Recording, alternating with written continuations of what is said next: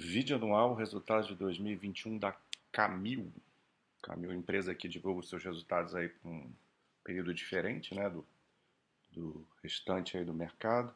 É característica do, do segmento, né, do setor, setor de é, supermercados, né, mas não, na verdade, produtos de supermercados, né, não supermercado como pão de açúcar, né, mas a empresa que fabrica aí esses produtos vocês estão vendo aí na tela, né, alguns bem conhecidos, outros são mais regionais, mas a Camil aqui ela dá um, um resumo interessante, né, de marcas que são líderes, né, a própria Camil, a, União, né, o açúcar, é, coqueiro aí nos pescados, agora recentemente aquisição aí da Santa Malha, que é uma empresa de Minas Gerais, empresa um pouco mais regional, mas é, não restrita né, a, a, Minas Gerais, que é de massas, né, entrando nessa categoria. Até então não tinha, e uma porção de outras é, marcas aí, talvez não tão conhecidas né, de todos.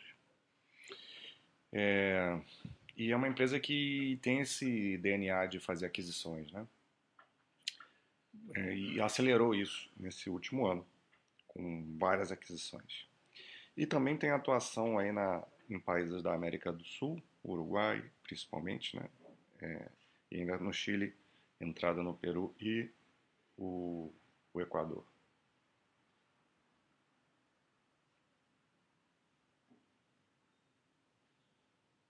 Então aqui ela, ela mostra aqui uma, uma um quadro falando das aquisições, né? Que um, um bilhão, um pouquinho mais de um bilhão desde o IPO, e sendo que só em 2021, nesse ano passou, foram 848 é, milhões de, de aquisições. Né? Então, entrando em três categorias novas, massas, café no Brasil e produtos saudáveis no Uruguai. E tinha falado lá atrás, entrou no Peru, né, mas o, a entrada foi no Equador, de um novo país aí com um produto arroz. Aqui ela fala mais uma vez os destaques das aquisições. Né? Então, não vamos precisar ficar repetindo. A apresentação da, da Camille ela, e até o release era um tanto quanto repetitiva. Né? Ela, ela vai repetindo as mesmas coisas aí com gráficos diferentes. Pra, é interessante né? para quem quer aprender, fica bem didático. Mas às vezes acaba tendo pouca informação, parece muita coisa, mas é pouca informação diversificada. Aqui ela mostra um crescimento mais com um período de longo prazo, né, desde o IPO, na verdade. Longo prazo, é, entre aspas, aqui, né, são 4, 5 anos. Mas, é, como a gente gosta de olhar sempre para o longo prazo, também é interessante olhar. Então, crescimento aí de é, médio de 21% na receita, 13,5% no EBITDA e o lucro por ação 27,4. É interessante olhar o lucro por ação porque a empresa está recomprando, né? Está aqui, ó, recompra, sete programas de recompra, 50 milhões é, adquiridas e, e, canceladas, né? Então isso é uma coisa que traz é, retorno ao sócio porque você acaba a tua participação aumenta na empresa. Não é muito característica nas né, empresas no Brasil fazer muitas recompras, como é no exterior, mas alguma outra empresa faz isso é, de uma forma mais assertiva. Né? Aqui é bem pequenininho, né? Ver se eu aumento esse aqui.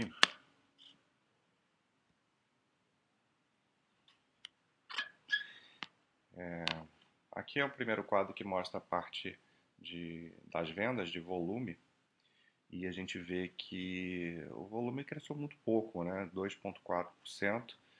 Essas empresas que têm margem mais baixa, né? elas precisam ter um volume muito grande de, de, de venda para poder ser rentável, né? Então tem que ficar de olho nisso. A empresa ela ganhou mais no preço, né? Isso, o ideal é que ganhe no, no, no volume ou nos dois, mas não deixa de ser um ganho, né? 2,4 o problema aqui foi o internacional. A gente vê que o volume no Brasil expandiu bem, 7%, né, um ok, expandindo na maioria dos seus, dos seus principais produtos, que é arroz e feijão. E no internacional acabou caindo 7,5. Depois a gente vê melhor isso. Agora ficou um pouco grande, né?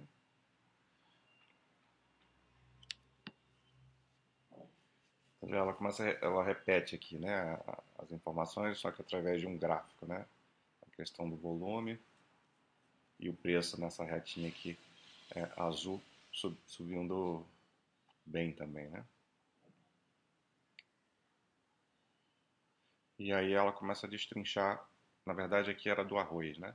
É, ela começa a destrinchar, né? O subido de arroz, aí eu não vou entrar muito em detalhes aqui para não ficar grande. Ela fala do detalhe de cada um: arroz, feijão, açúcar.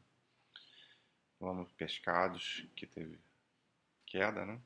E o internacional também. Ver como eu falei, o Uruguai tem uma relevância, né? 71% de 2021 do volume internacional vem do Uruguai, os outros têm uma participação menor.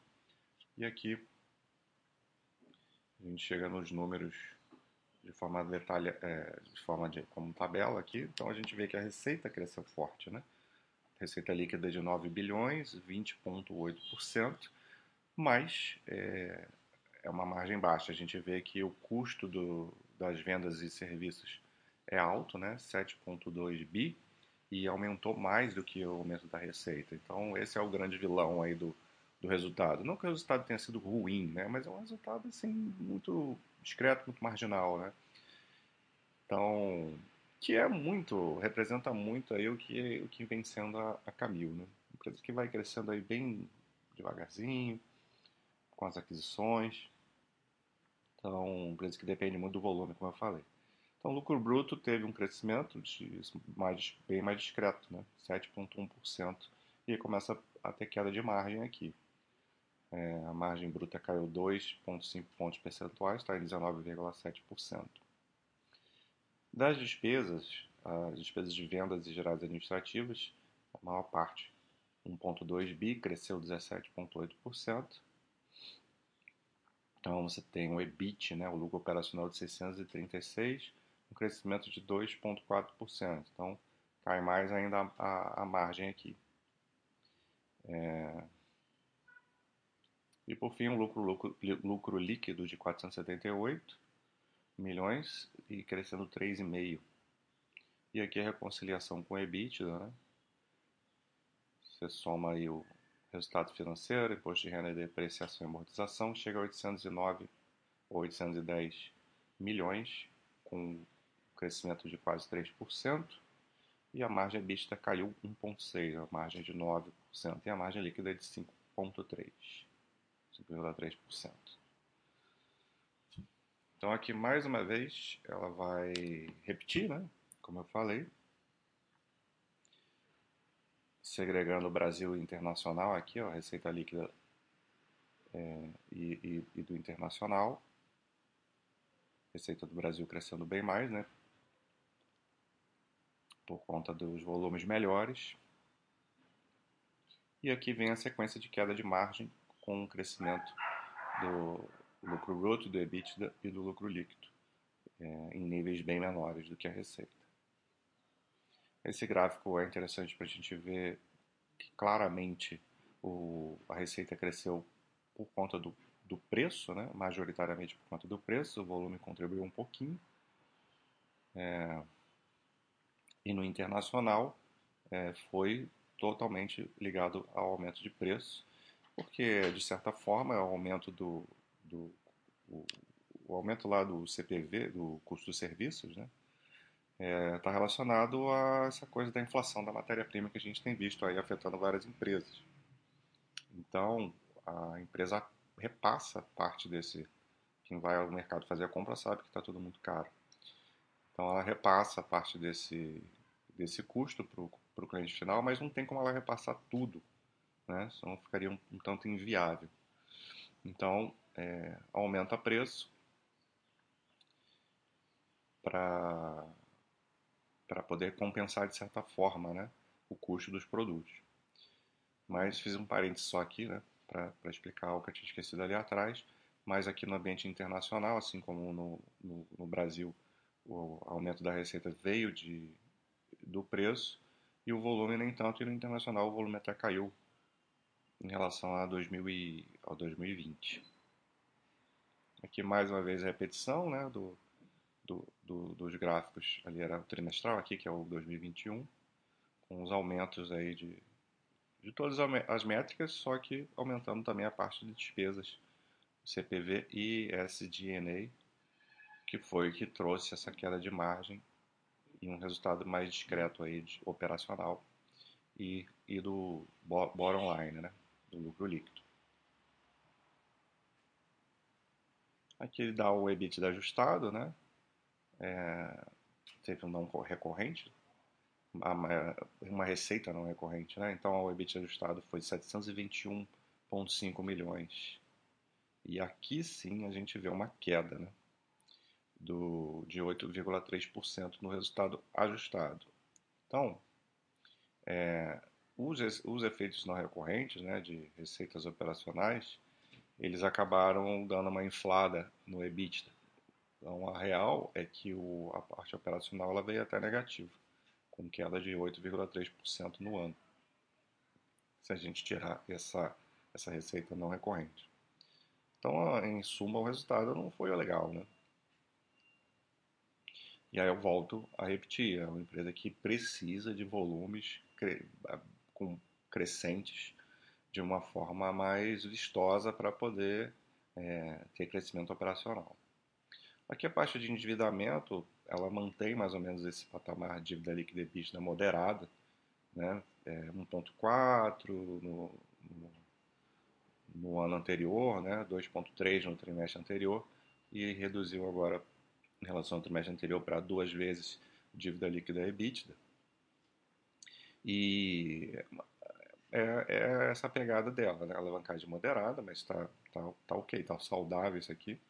Eles até ressaltam que, é, mesmo realizando quatro aquisições né, nesse ano, ela manteve um nível saudável de, de, de alavancagem, é verdade. Né? E a gente vê aqui o CAPEX, que foi em grande parte pelas aquisições, né? os, os, os M&As. Aqui ela lista de novo o, as aquisições, né? Café, é, aqui no Uruguai, o, entrada num novo produto no Uruguai, a entrada no Equador, a Santa Amália, que é massas, né? e a marca Seleto, que é café também. E o restante do CAPEX veio para expansão e manutenção. Aqui mais vezes ela fala da recompra, essa é a parte interessante, né? E é isso, aí acaba a apresentação da, da empresa, da Camil. E assim, é um resultado fraco, né? Assim, se a gente olhar o EBITDA ajustado operacionalmente, é, foi, foi com queda, o lucro líquido é bem discretinho aí, não sei, eles não, não viram o lucro líquido ajustado, como é que ficou. De repente a gente pode tentar ver aqui se tem o lucro líquido no, no quadro. Vamos ver. É, teve o. Aqui já é o ajustado, né? né? É engraçado. Vamos ver se tem. Talvez não colocaram, né? É, não tem aqui o, o resultado ajustado, tá?